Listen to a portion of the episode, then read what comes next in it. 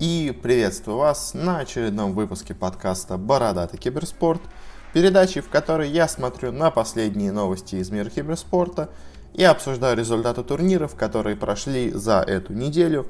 Э, я все еще пытаюсь сократить как-то продолжительность и самого себя заставить делать выпуски, ну хотя бы не по часу, а по 40 минут. Давайте попробуем это и в этот раз. Ну что ж, тогда не надо терять время и переходить пора к новостям. И первая у нас новость пришла из стана Team Secret. Э, стало известно от их менеджера CyberMeta о том, что ESC э, все еще должен им 750 тысяч долларов. Ну, может быть, не именно им, но э, в целом такой, такая задолженность у этой компании. Как он сказал, ее владелец, собственно говоря, Геска, обещал заплатить эти суммы.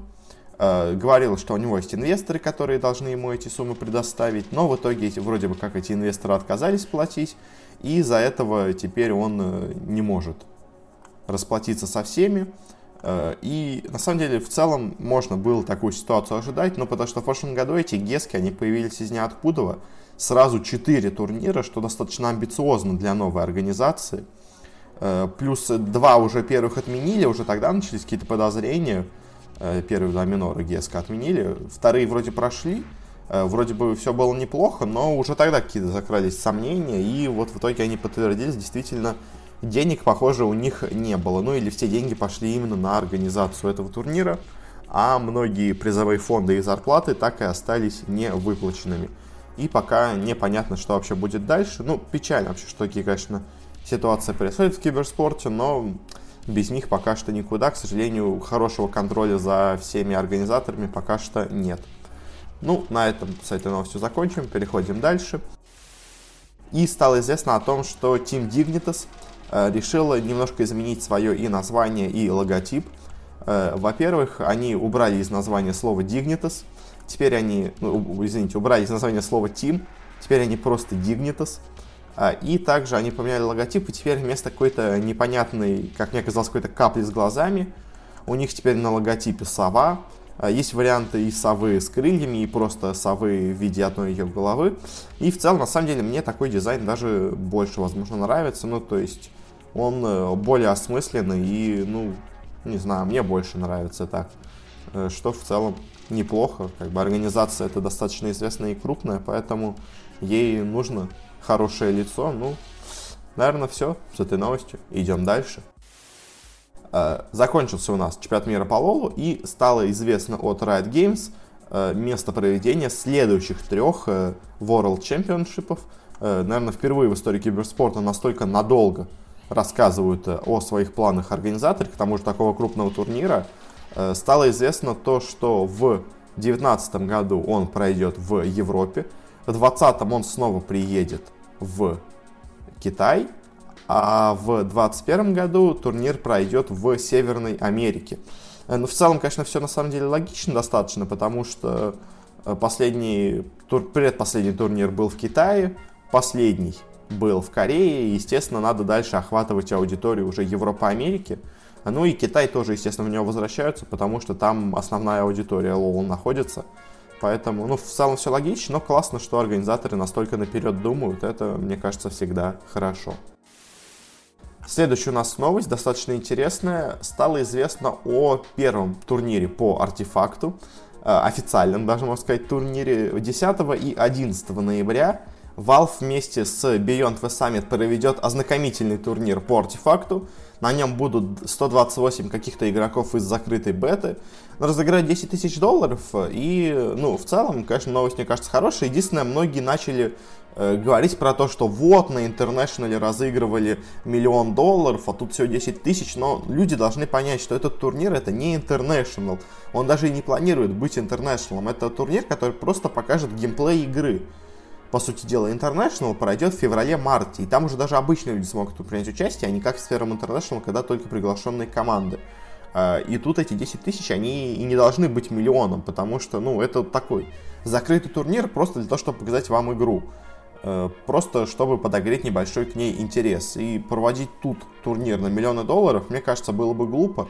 Э, я пока что вот с этим, по крайней мере, действием с Valve согласен, потому что они и так перенесли игру, ну, бета-тест достаточно на долгое время, на месяц, чем они обещали, позже они его выпустят, всего за неделю до выхода игры. И, естественно, такой турнир проводить стоит, потому что, ну, чтобы люди хоть какую-то информацию об игре получили, потому что все-то ожидали, что уже к октябрю все будут знать абсолютно все об артефакте, а в итоге до сих пор мы не знаем много-много вещей из игры. Поэтому я думаю, что такой турнир это только благо несет. Ну и следующая у нас новость.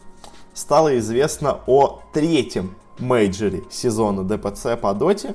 Э, пройдет он в Стокгольме. Проведет его, собственно говоря, Dream League. Они ну, на завершившемся миноре объявили о том, что дальше они проводят мажор. Э, пройдет он вроде бы на нормальной арене Anixet, а не как майнеры в студии, условно говоря. И самое интересное то, что анонсировали третий мажор, а место второго мажора нам все еще неизвестно, но вроде должно стать известно в самое ближайшее время, где он пройдет. Э, какие, если в целом смотреть на будущие мажоры, э, точно будет, я думаю, мажор где-то в СНГ, скорее всего, в Москве эпицентр. Э, точно еще должен быть мажор в Китае. И остался еще один мажор, я думаю, скорее всего, где-то в Америке. Потому что, учитывая, что у нас будет International в Китае, я думаю, все-таки надо провести мажор в Америке, потому что иначе тогда местная аудитория, ну, какая-то совсем остается не удел. Э, я, ну, смотрите, я думаю, мартов, мартовский это получается мажор, это у нас Швеция. Э, майский мажор, это у нас получается Москва, скорее всего, эпицентр, если в те же даты он будет проходить. Я думаю, в те же даты будет. У нас остается последний мажор июньский-июльский, и у нас остается мажор зимний. А, и с зимним мажором, а, я думаю, вряд ли последний мажор пройдет в Китае, потому что проводить два турнира в Китае подряд, и International в Шанхае, и мажор в Шанхае, ну, и мажор где-то в Пекине, условно говоря, мне кажется странным. Поэтому я ожидаю, что вот второй мажор сейчас, который будет представлен, он будет в Китае, а последний пятый, скорее всего, будет в Северной Америке и будет таким, сказать, условным интернешнлом э, до самого интернешнла. Ну, в общем, как-то так. И также еще одна интересная новость по поводу Dota турнира пришла из Китая. Э, стали известны даты и вообще, что пройдет э, еще один сезон ДПЦ, ДПЛ, извините, не ДПЦ, ДПЛ в 2018 году. Э, он начнется 21 ноября, на нем разыграют 143 тысячи долларов. И на самом деле самое с ним интересное, конечно, это вообще тот факт, что он проводится, потому что, ну, как по мне, на китайскую доту этот турнир очень-очень хорошо повлиял, э, потому что это, по сути дела, постоянная лига, которая постоянно проходит, э, и команды постоянно имеют практику, в отличие от многих команд э, Европы и Америки. На этих турнирах команды все-таки играют серьезнее, чем на каких-то кланварах, на скримах. Поэтому, мне кажется, очень хорошо, что в Китае он снова проводится. Они его какое-то время чуть приостановили. И не хватает, на самом деле, такого турнира где-то в Европе, как раз-таки, в СНГ или что-то что такого, потому что, скажем, сейчас идут э, серии мажоров, и вообще нет почти никаких матчей в Европе. И, ну, и это, мне кажется, плохо сказывается на командах. Хорошо, что в Китае он есть. Э, поздравляем их с этим. И теперь перейдем к, так сказать, бизнес-новостям. И первая у нас новость связана с тем, что Малайзия объявила о том, что они выделяют 2,4 миллиона долларов на развитие киберспорта в стране. Об этом заявил их министр финансов на презентации госбюджета на следующий год. Uh, у них, собственно говоря, есть собственная малазийская корпорация цифровой экономики, и она и будет э, продвигать киберспорт. И ну, уже у нас до этого было, что Мальта вкладывается в киберспорт, теперь вот Малайзия тоже огромные деньги в это вкладывает. Ну, это не может не радовать. Сложно, как сказать, что-то а, конкретное об этом всем, но хорошо, что крупные организации начинают вкладываться в киберспорт. Это, мне кажется, явно плохим быть не может.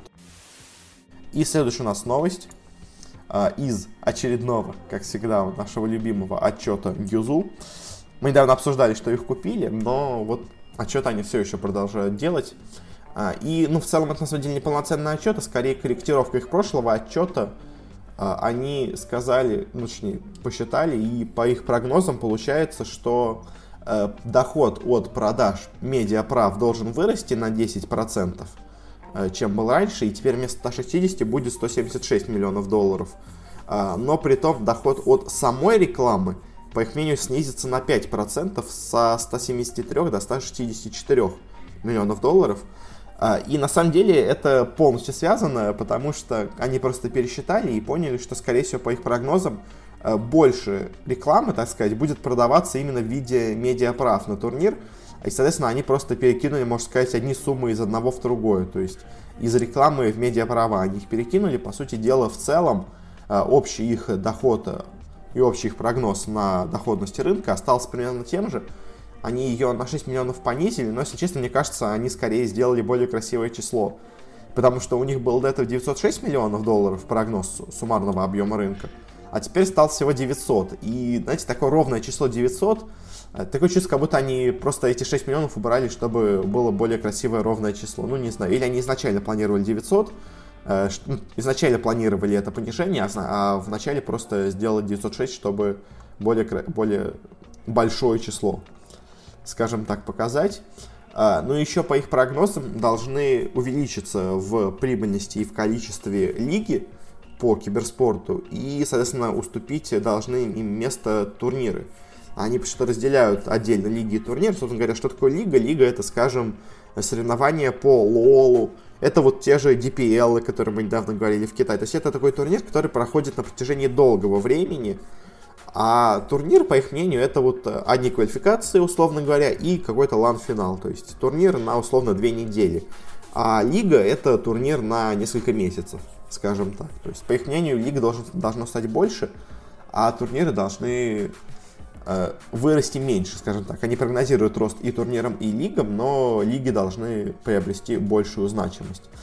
Как-то так. В целом это самое главное, что есть в их отчете, поэтому переходим дальше и Э, стало известно о интересном сотрудничестве еще одном спонсорском, э, потому что Тим Кингвин э, заключил соглашение с крупной фармацевтической компанией Sanofi и будет продвигать их продукцию, в том числе Magna B6, которую эта фирма производит, она будет его, собственно говоря, продвигать в плане того, что этот препарат повышает уровень энергии, борется со стрессом, помогает лучше концентрацию делать и, соответственно, все это как бы нужно киберспортсменам. Правда, интересно, как бы э, потом на Team Kingdom в CSGO не накинулись за то, что они, так сказать, пропагандируют допинг. Потому что, если помните, в CSGO иногда все-таки следят за допинговым, так сказать, допинговые проверки устраивают. И вот такие всякие... Магна B6, конечно, сомневаюсь, что можно считать допингом, но, условно говоря, могут их немножко так э, понизить э, в статусе, ну, вообще немножко под... Э, Э, подгадить им репутацию тем, что якобы они какой-то допинг рекламируют. Ну, а в целом, помимо этого, они, конечно, будут еще какие-то другие штуки продвигать. И, ну, в целом это классно, ну, то есть э, фармацевтические компании тоже начинают смотреть на киберспорт, э, понимают, что тут много молодежи, и, конечно, основной, наверное, доход у фармацевтической компании это все-таки более старшее население, но на самом деле, по крайней мере, в Америке, скажем, молодежь тоже очень сильно сидит на разных таблетках, особенно на Западе. Поэтому, мне кажется, Э, от этого Санофи выиграет. Ну, как-то так. И следующая у нас новость, довольно интересная. Э, оказалось по последнему отчету Финляндии, что самым богатым спортсменом страны официально является Матумба Мэн. Э, но это отчет еще за прошлый год, поэтому в этом году к нему еще должны, ну в следующем году к нему еще должны будут добавиться Топсон и Джерекс. Я думаю, тогда, наверное, Джерекс, ну, наверное, будет на втором месте. А Матумбамен, наверное, все еще останется на первом. А, но, на самом деле, э, этот э, отчет, он немножко не очень достоверен, потому что он является самым богатым спортсменом Финляндии из тех людей, которые официально платят налоги в Финляндии. А, скажем, Кими Райконен из Формулы-1, Э, какие-то разные звезды НХЛ из Финляндии, ну или просто какие-то хоккеисты известные из Финляндии, они в основном все платят налоги там, где они работают, там, где они живут. Поэтому в этом отчете их нету. Но все равно, конечно, э, после, скажем, многих вот этих э, знаменитостей, все равно бы достаточно высоко шли бы киберспортсмены в Финляндии, что, ну, как по мне, довольно классно и прикольно. А, следующая у нас новость, довольно спорная и интересная. Э, пришла из Германии, потому что в ней происходит сейчас борьба между Олимпийской спортивной федерацией и Федерацией киберспорта. А в чем вообще начался борьба, из-за чего возник конфликт? Олимпийская спортивная федерация сказала о том, что а, они меняют немножко регламент, и теперь киберспортом, а, e-спортом, так сказать, считается только те виды киберспорта, которые связаны с реальным видом спорта.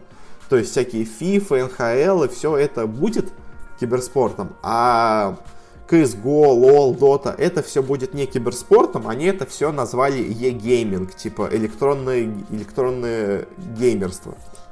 Как-то так. Киберигры. В общем, если на русский язык пытаться как-то это перевести.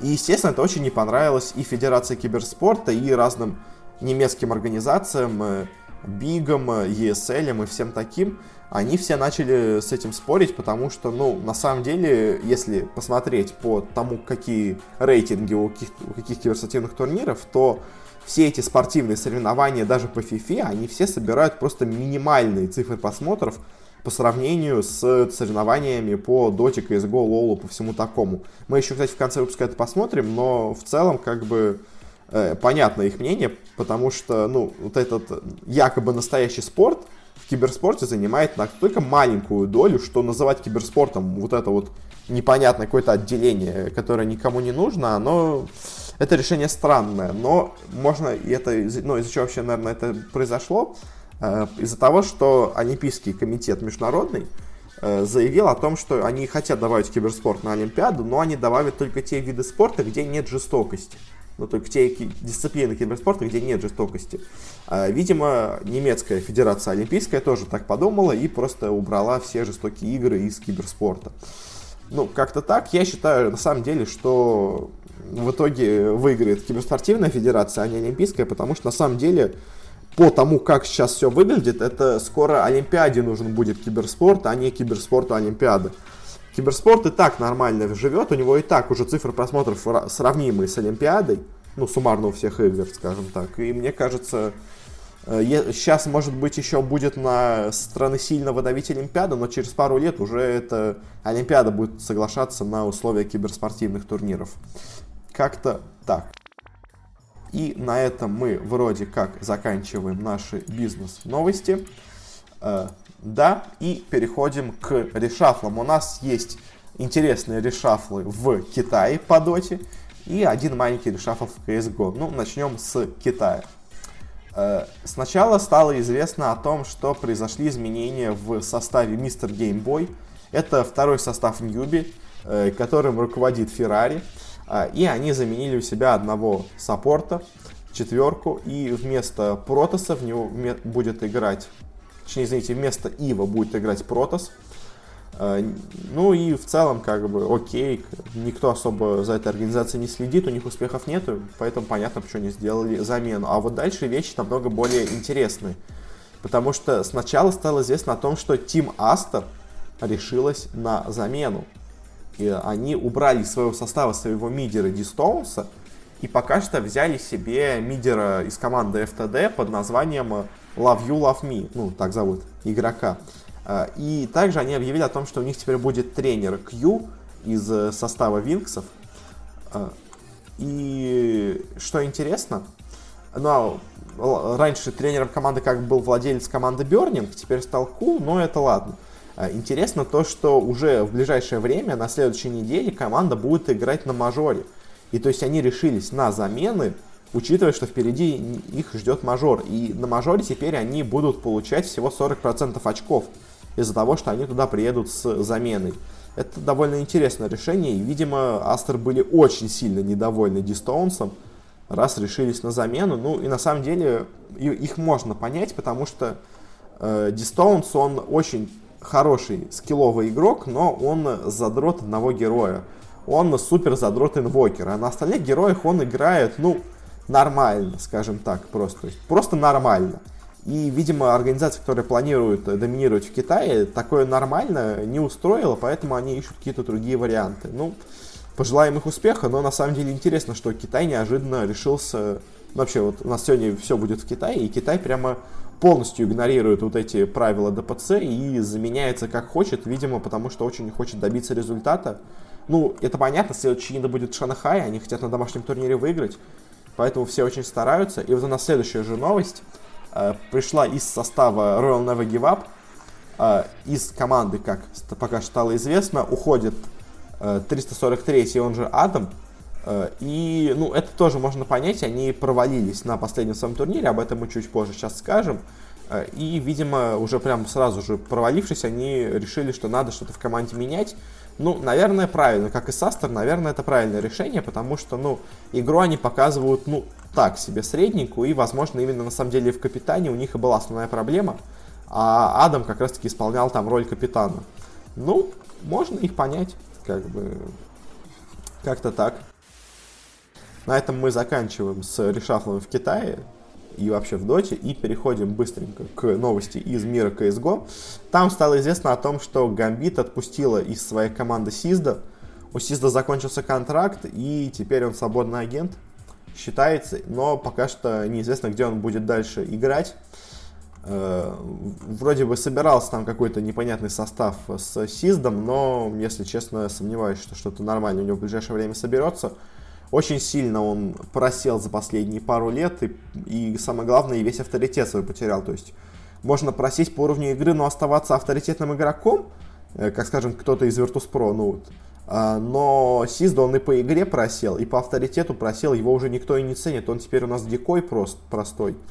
Э, поэтому, ну, обидно, конечно, за парня, но, видимо, близится его киберспортивная карьера к концу. На этом заканчиваем с нашими решафлами, заканчиваем со всеми новостями и переходим к турнирам. 20 минут прошло, ну, вроде бы пока что более-менее укладываемся. А, и переходим к Dream League по Dota 2. Это первый майнер сезона. А, и давайте поговорим не по конкретным результатам, а в целом по играм команд. Кто оправдал ожидания, кто сыграл лучше, кто сыграл хуже. Начнем, как всегда, с конца. А, для начала команда Runes команда, которая была самым сильным и главным аутсайдером на этом турнире, никого не удивила, проиграла все свои игры и вылетела с турнира, в принципе, вполне ожидаемо. Э, они сыграли так же плохо, как от них и ожидали.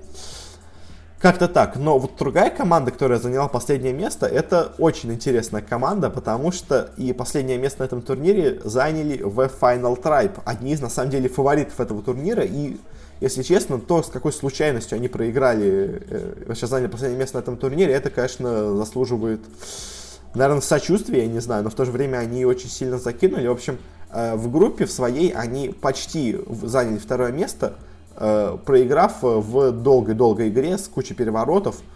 В итоге заняли там третье место, прошли только в нижнюю сетку, и в нижней сетке опять две игры сыграли ну, со счетом 1-1, и на последней третьей карте опять была игра с переворотами, с какими-то непонятными.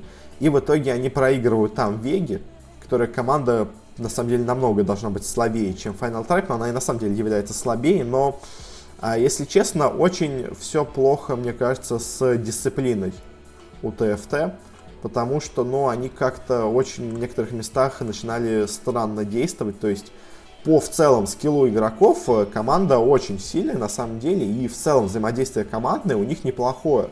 Но иногда у них начинает э, какая-то, знаете, переклинивать их, и они начинают творить какую-то фигню, они там, я не знаю, случайно форстафят своего игрока под фонтан, хотя хотели его оттуда спасти. Но это такой, знаете, уже момент ничего особо не решающий в той игре, но все равно, то есть Final Tribe иногда начинают какую-то хрень творить. На самом деле это про многие команды на этом турнире Э, это многим командам характерно, но в целом, конечно, должны были они явно занимать место повыше, им очень сильно не повезло, но они сами, наверное, заслужили, конечно, своей плохой игрой, но в целом они разочаровали, но я не, скажем так, не храню пока что Final Trap, я думаю, они все еще могут хорошо выступать, если сделают правильные выводы из этого турнира, вот это, наверное, самое главное.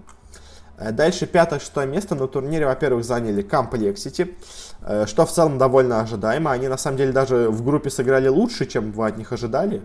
Э, и в плей-оффе вроде сыграли достаточно неплохо, но то тут, то там кто-то закинул, кто-то не доиграл. Не очень хорошо сыграл где-то Envy, где-то Limp, где-то с кем плохо сыграл. В общем, Complexity, она команда, которая может, на, так сказать, на классе обыграть каких-то средних оппонентов, но когда они встречаются с более-менее хорошей сыгранной сильной командой, они им проигрывают. Ну, то, в целом, в комплекте, конечно, команда такого средненького уровня. И сомневаюсь, что в отличие от, скажем, Final Tribe, они смогут сильно вырасти. Без замен, мне кажется, что-то лучше в комплекте не будут показывать. А, и также пятое-шестое место заняла команда Вега. В целом вполне ожидаемо. Я, конечно, возможно, даже бы ожидал, что они последнее место займут, потому что они, во-первых, из замены играли. А, и все такое. И вообще, само по себе Тим Литиум плохо играл в последнее время. А, тут они вообще замены в виде Дэнди, но вот они смогли обыграть Final Трайбов.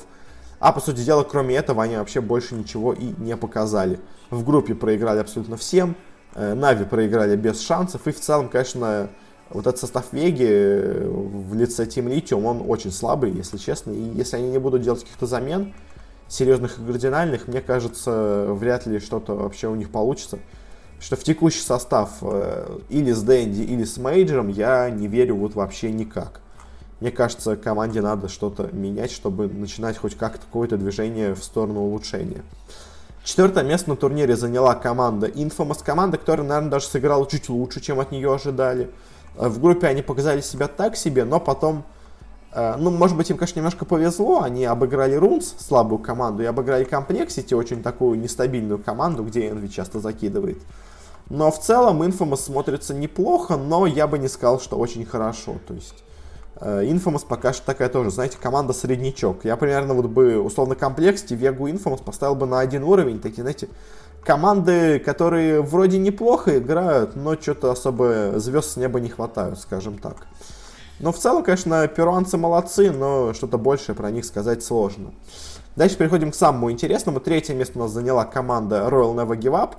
И ей вообще на самом деле пророчили победу на этом турнире, но они очень, на самом деле, странно отыграли этот турнир.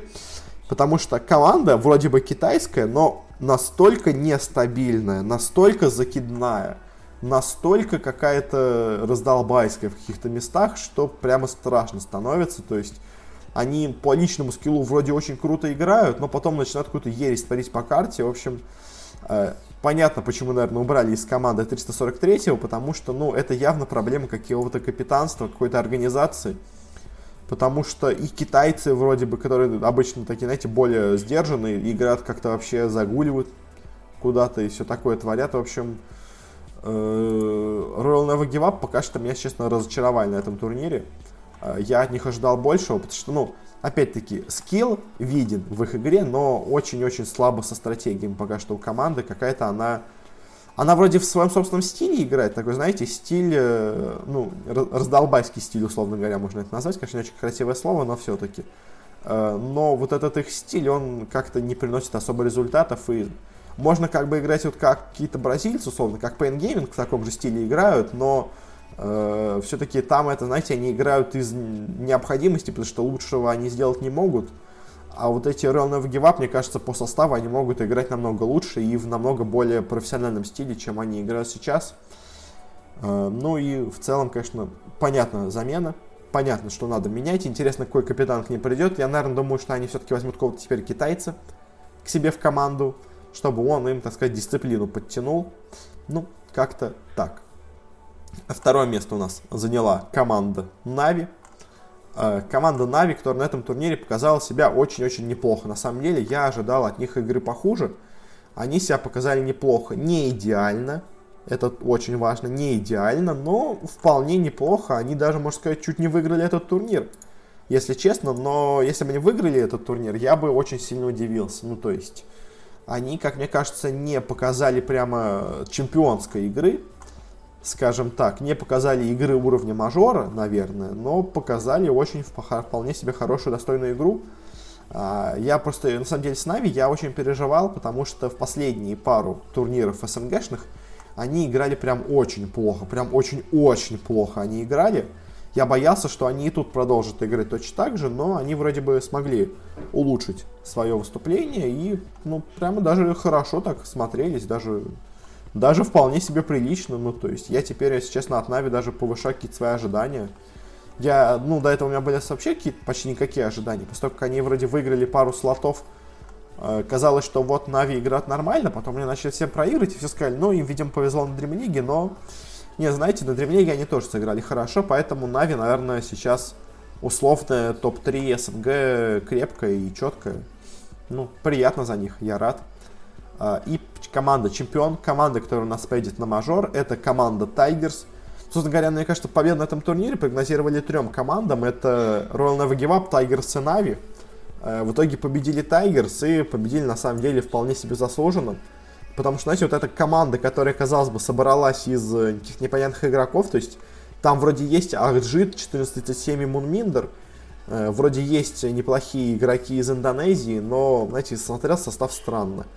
Тому же это второй состав TNC, который перестал быть вторым составом, но остался с тем же названием. В общем, смотрелась эта команда странно, и казалось, что они особо вряд ли чего-то добьются, но показали себя хорошо, показали... Знаете, у них тоже такой стиль немножко закидонский, но вот в этом закидонском стиле они показали себя очень-очень неплохо. В принципе, все команды, на самом деле, на этом миноре играли в каком-то очень странном таком стиле, но э, Tigers, Tigers смотрятся классно они вот, а, знаете, они смогли обуздать этот свой хаос, который у них творится в игре.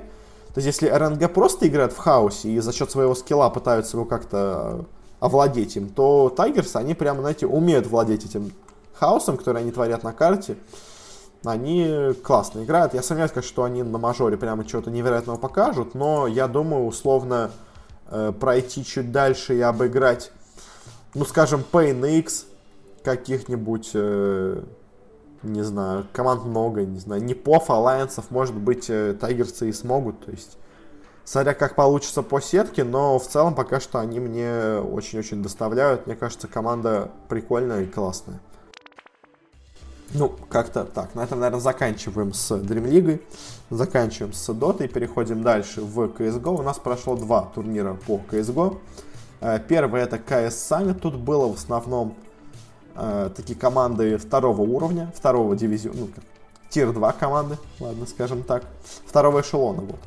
Э, тут были Биги, тут были Complexity, G2, э, Ghost Gaming, Heroic, Kingwin, Energy и Оптики.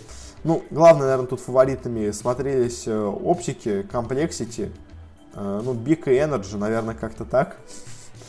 И в целом, на самом деле, я вам назвал четверку сильнейших команд. Ну, ладно, в общем, Последнее место на, на этом турнире заняли Кингвины. Они с Тазом как-то пока не очень играют. Скажем так, у поляков вообще какая-то плохая началась череда в CSGO. Не радуют они пока. И также последнее место заняла команда G2. А, их новый состав мне себя не показал. Ну, в целом ожидаемо. Скажем так, я вряд ли ожидал чего-то невероятного от Кингвинов и G2 на этом турнире, но вот команда, которая чуть лучше сыграла и которая, наверное, удивила немножко, это команда Ghost Gaming. Она в целом всегда играла довольно неплохо, но вот они тут обыграли Кингвинов и в целом смотрелись неплохо на этом турнире. Смотрелись неплохо. Это, мне кажется, это вполне себе неплохая, хорошая, сильная американская команда. Ghost Gaming, они себя классно показали, хоть и заняли 5-6 место. И также такое же место заняла команда Heroic, и мне кажется, что для гостов, что для Heroicов такой результат в целом неплох. Э, они показали, что они могут играть неплохо, они показали, что они могут обыгрывать соперников. Э, ну, немножко, может быть, э, не повезло ну, они, это команды не первого эшелона, это скорее команды третьего эшелона, но вот на третьем эшелоне Херойка и Гасты, они смотрятся очень-очень неплохо. Ну, а дальше у нас идет четверка сильнейших. Последнее место, ну, не последнее, четвертое место у нас заняла команда Complexity. Э, и в целом после своего отличного выступления на мажоре они продолжают играть средненько. То есть все-таки там это была, конечно, удача, что они первое место у себя заняли в швейцарской системе. Э, они все-таки команда довольно средняя. Третье место заняли Биги. Э, которые, несмотря на то, что я вроде говорил, что они могут пропасть после мажора, как они это обычно делают, они все еще смотрятся классно. И, ну, Биг хорошая, знаете, хороший сильный среднячок, скажем так. То есть э, среднячок именно первого эшелона, наверное, все-таки не второго, но э, все-таки довольно неплохая, но не идеальная команда.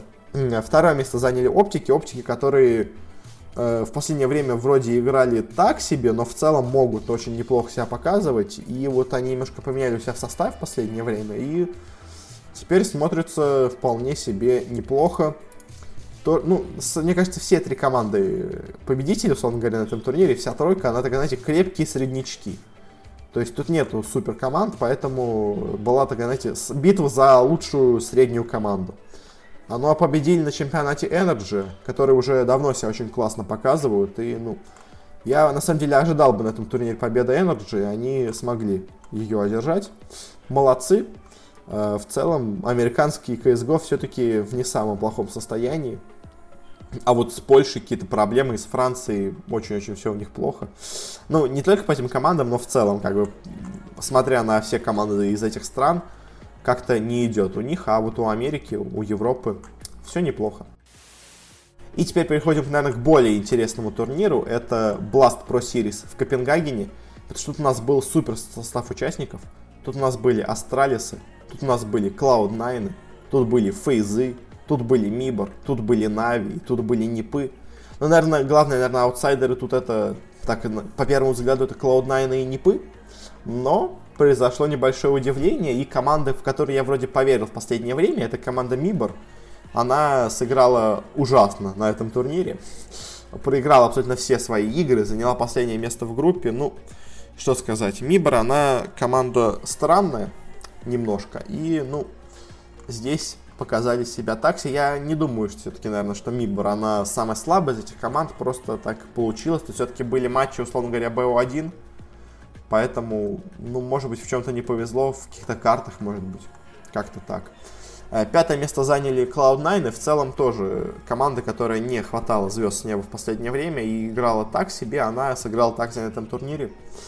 Ожидаемо в целом, как бы. Э, вот на самом деле дальше идут удивления, потому что четвертое место заняла команда Face Clan. Казалось бы, Face Clan, они так неплохо смотрелись в последнее время. Они выиграли эпицентр, они, условно говоря, вернулись. Возможно, они, конечно, просто отдыхали на этом турнире. Я думаю, если честно, вот и FaZe ы, и Astralis, они несерьезно подошли к этому турниру. Я думаю, они могут сыграть лучше, но, в общем, FaZe ы сыграли так себе на этом турнире, и, ну, не знаю, я думаю, просто они несерьезно к нему подошли. Третье место заняли Astralis. И Astralis это команда, которая тоже, мне кажется, не подходила к этому турниру серьезно, потому что я все еще считаю, наверное, что Астралис это должна быть ну, до сих пор на данный момент самая сильная команда в мире в CSGO. И, ну, тут просто так себе был турнирчик поэтому они не очень, но они поэтому так себе и сыграли, скажем так. А вот кто удивил на этом турнире, это Непы, и на самом деле такое высокое место Непов именно меня заставляет думать о том, что остальные команды сыграли не в полную силу, потому что, ну, мне кажется, в максимальной своей форме, в нормальной форме даже точнее, и Фейза и Астралисы должны обыгрывать Непов. Непы в итоге тут заняли второе место, и, ну, молодцы, молодцы, они как бы, у них не так много турниров, поэтому они хватают за каждую возможность, поэтому тут они играли в полную силу. Ну а кто играл также в полную силу, это команда, которая провалила недавно кучу финалов, которая проигралась на мейджоре, которая проиграла в финале в эпицентре, которая вроде бы топ мира, ну то есть топ-3 команда в мире, но не получается ей никак э, выиграть много турниров. Все вот кто-то из этих э, более сильных команд их останавливает, но тут Э, их соперниками в финале были Непы, занявшие второе место в группе, и поэтому они смогли достаточно легко обыграть. Это команда Нави. Нужно сказать, Нави, они, видимо, немножко разозленные тем, что они до этого все проиграли, подошли к этому турниру в максимальной своей форме и, ну, просто, можно сказать, э, без шансов всех победили. Ну, молодцы. Что тут еще сказать? Наверное, больше ничего. Поэтому заканчиваем с CSGO и переходим дальше к быстренькому обзору по StarCraft. Ну, в общем, в StarCraft самое главное это просто одно слово. А, а у них прошел чемпионат мира по StarCraft. А, на турнире, как всегда, было куча корейцев и пару игроков из других стран. А, по группам что? В группе А вышли два корейца, в группе Б вышел кореец и фин, в группе С вышло два корейца, и в группе Д вышел мексиканец и кореец. То есть в целом в четвертьфинале у нас было 6 корейцев и один мексиканец, один фин. Мексиканец вылетел сразу же с этого турнира. А вот дальше произошло самое интересное, потому что финский игрок Сирал, э, играющий за команду Энчи, э, сначала выбил, выбил с турнира одного корейца, потом выбил с турнира другого корейца, дошел до финала и в финале выбил и последнего корейца, и в итоге впервые э, в истории ВЦС Global Finals, турнира главного по Старкрафту, впервые на этом турнире победил не кореец. Кстати, впервые это случилось. И напоминаю вам еще одно, что недавно другой человек, э, так сказать, тоже э, другая, друг, в другой дисциплине также недавно случилось большое удивление, связанное с, э, как это сказать, с корейцами. Потому что в Лоле, я вам, ну мы еще поговорим про Лол, но в целом, то есть в Лоле впервые за долгое время на чемпионате мира по Лолу в полуфинал не вышло ни одной корейской команды. Э, и, соответственно, в финал тоже не вышло. А до этого 5 лет подряд, по-моему, в финале были только корейцы. А, и в StarCraft, казалось бы, в дисциплине, в которой корейцы всегда доминировали, в которой, казалось бы, ну, не может быть другого победителя, кроме корейцев, неожиданно среди шести корейцев и, и, двух, евро, и двух а, западных игроков сильнее оказывается именно западный игрок. Если честно, мне кажется, это кризис какой-то корейской сцены, потому что везде, где они должны доминировать, они везде начинают проигрывать. Единственное, где они все еще очень сильны, а, это Overwatch.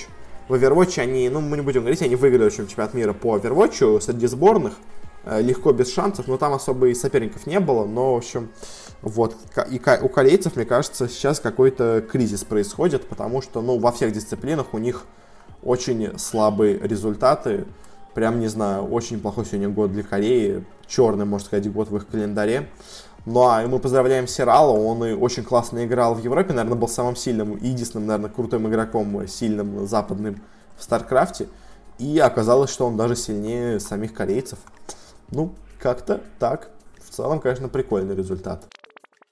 И заключительный у нас турнир, который прошел на этой неделе, это чемпионат мира по LoL у. Прошел в нем финал, который задал еще больше вопросов к предыдущим матчам. Потому что в финале сошлись Fnatic и IG. Я прогнозировал победу IG. В итоге IG победили даже со счетом 3-0. В итоге у нас все матчи полуфиналов и финалов были со счетом 3-0.